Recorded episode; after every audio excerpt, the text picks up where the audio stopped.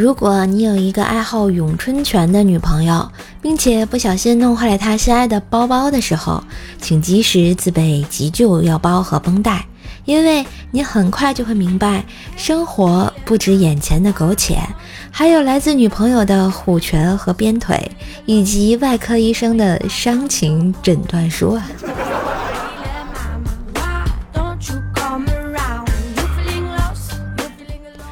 天在街上看见一老头摔倒了，冰棍哥啊果断上去扶起，还是被老头赖上了，没办法只能赔钱，掏出钱包给老头看，就剩三百了，全给你。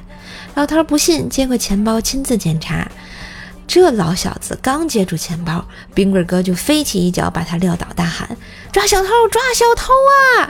然后打电话报警啊。怎么感觉反转的这么快呢？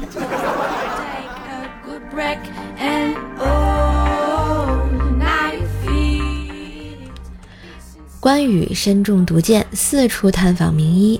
一日，华佗来到帐前，要为关羽刮骨疗伤。关羽伸出手臂，让华佗以刀破开，然后便与属下饮酒对弈，谈笑自若。突然，只觉得剧痛难当，低头一看，见华佗已将自己的整条臂膀卸了下来。关羽大喝一声：“庸医为何害我？”华佗站起身来，朗声道：“你还记得泗水关前的华雄吗？”哼哼。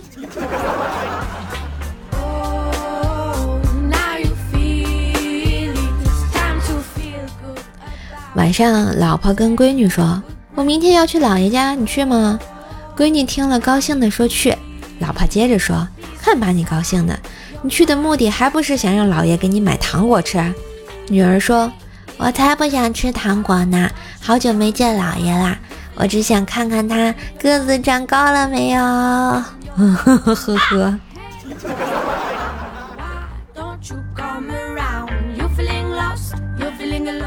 我离婚一个月都不到，前夫就找到了新欢，并闪电领了结婚证。今天是他大婚的日子，我一气之下请了六个美女去他婚礼上大喊：“老公，我爱你，我永远不会忘记我们在一起的日子。”当时新娘的脸都黑了，全场都糊弄了。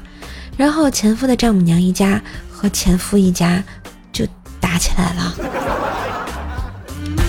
为我的机智点个赞吧。今日份段子就播到这里啦！我是段子搬运工怪叔叔呀。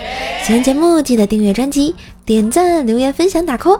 觉得节目不错，也可以在节目图下方赏赞按钮打赏一下哟。